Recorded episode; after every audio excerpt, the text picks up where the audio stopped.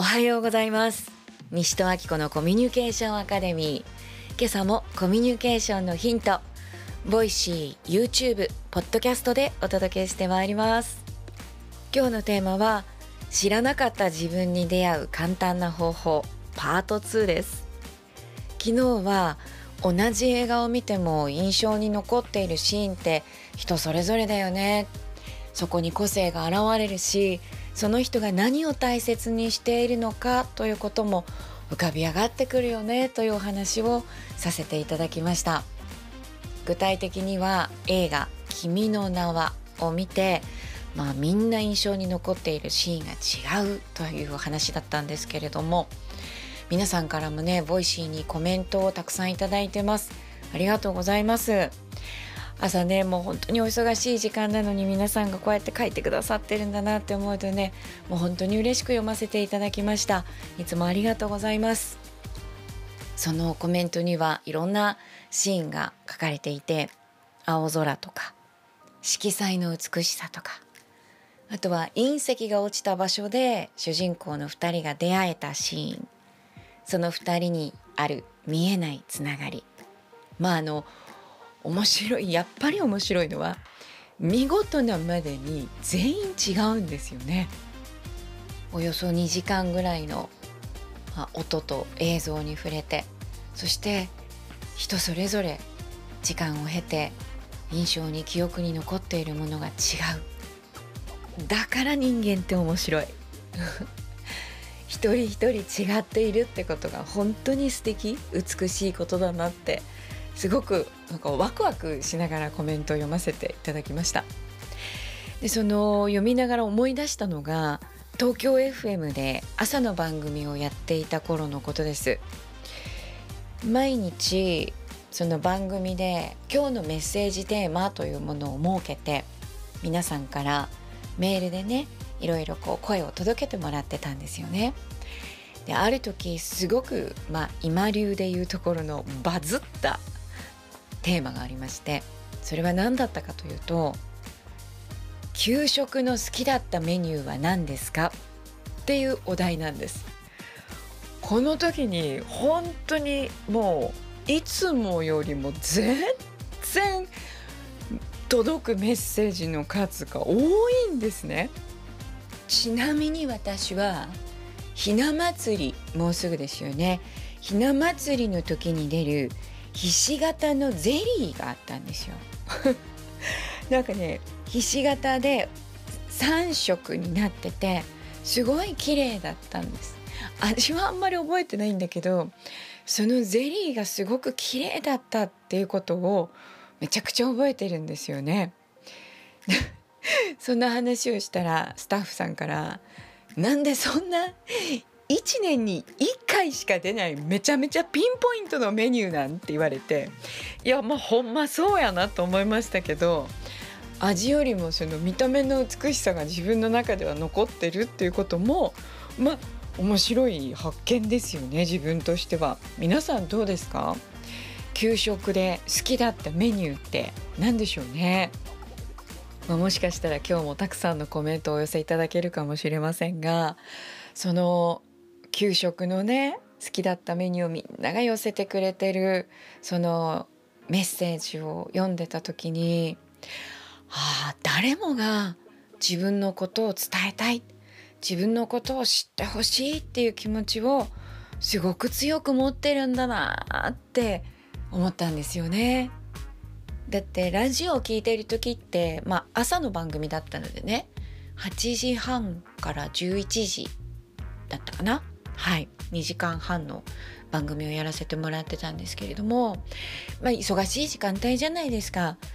ね、運転している方とかもね移動中の方も多いでしょうしそんな時に皆さんがたくさんのメッセージをお寄せくださるわけですよ。それってなんかちょっと書きたいとか言いたいって思わないと、まあ、わざわざ送らないだろうなって思ったんですね。私自身もそのひし形のデザートの話をしたかったしほんとみんな誰もが自分のことを伝えたい知ってほしい分かってほしいっていう気持ちを持ってるんだなっていうのをその時すごく強く感じたんですね。それを今回改めて思い出してみて実は今感じたことというのはまたそこからねちょっと発展というか変化していましてまずは自分のことを知ってほしい伝えたい分かってほしいと思うんだけどその相手って誰でもいいわけじゃないんだよなっていうことです。この人に分かってほしいっていうのってみんなそれぞれあると思うんですよね。じゃあそれって一体どういう人のことなんだろうって考えてみるとこの人だったら自分のことを分かってくれそうだなって思う人っていうのは一つあるんじゃないかなって感じました。じゃあどういう人がこの人分かってくれそうだなって感じられるのかっていうと何を言っても、うん、批判したり否定したりしない。えそんなのおかしいよとかえそんなのなんかまずかったよとか。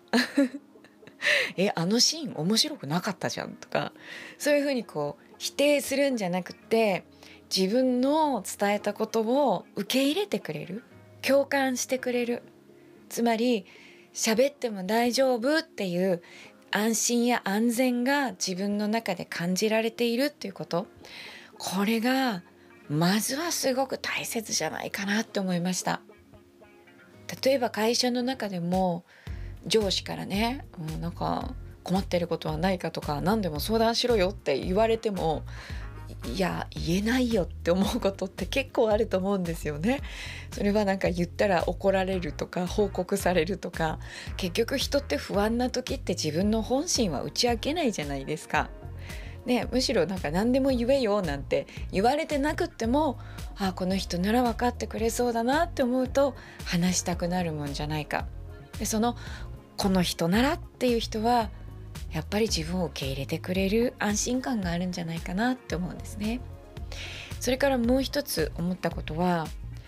私たちは周りの誰かに分かってほしい自分のことを知ってほしい理解してほしいって思うんだけれども実はその欲求を本質的にすごく深いレベルで満たせるのって本当は自分なんですよね。自分が自分のことを分かってあげられてないからそこにこう欲求不満ちゃんが溜まっててそうすると他の人に「分かって分かって」っていう気持ちが強くなるんだと思うんですね。だから実は自分が自分のことをすごくよく理解して分かって受け入れてっていうことが起こってくるとこうその周りの人に「分かって!」っていう欲求っていうのはむしろ小さくなっていくなぜならもう満たされてるからですね。というこの2つのことにまあ、気がついたというか改めてその2つのことを考えた時にあこれってマスターでまさに両方ともやってることじゃんと思ったんですよね。聞くっていう時に相手を否定しない批判しないアドバイスもしないただ受け入れる寄り添う共感するということ。そうやって信頼関係を築いていくということ。相手がこの人なら話してもいい話したいって思われるそういう存在になるっていうこと。これまさにやってることだな。そしてもう一つその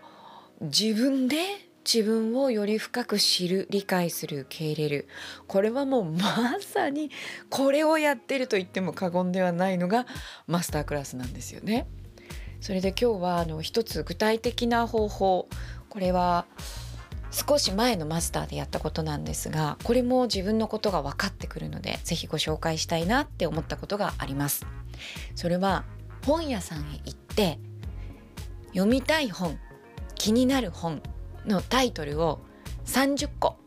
書き出してくるんです。買わなくて大丈夫です。もちろん買ってもいいんですけれども自分があこの本気になる。この本読みたい。っていう本のタイトルだけを書き出すんです。すると当然そこには自分が知りたいこと求めていること大切にしていること興味があること関心があることがずらっと並ぶんですよね。でその30個をこうグループ分けしてみるとああ私ってこういうのが好きなんだこういうことに興味関心があるんだっていうのが見えてくると思います。そしてさらに面白いのはそれを友達とか家族とかね、まあ、マスタークラスだと仲間でやりますからそれを比較するんですね。するともう自分は絶対選ばないような本を 選んでる人がいっぱいいるわけですよ。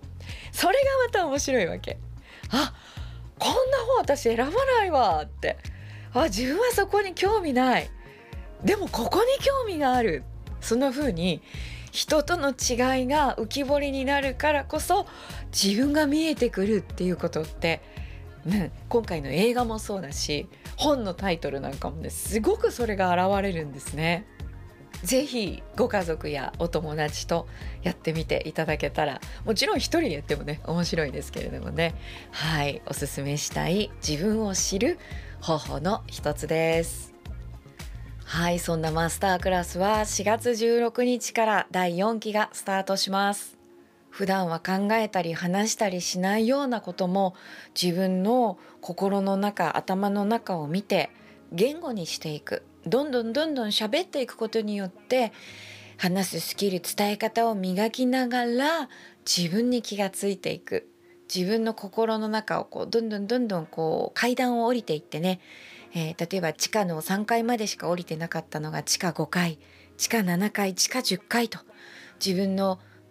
うん、健在意識と言われるね。意識できる領域から意識できないと言われている心の領域。あるいはかつては意識してたんだけどもう忘れちゃったり心の引き出しにしまっちゃったようなことをねこう思い出したりしてああそっか自分ってこういう人間なんだこういうこと大切にしたいんだこれやりたかったんだねここ好きだとかねそんな風にまた自分の情熱に出会っていく。そして最高の私最高の人生を作る。これをぜひマスタークラス第4期でみんなと一緒に実現できたら最高の第4期になるなって楽しみにしています。詳しくはホームページをぜひご覧ください。放送概要欄に掲載がございます。それでは今日も聞いてくださってありがとうございました。西戸明子のコミュニケーションアカデミー。お相手は西戸明子でした。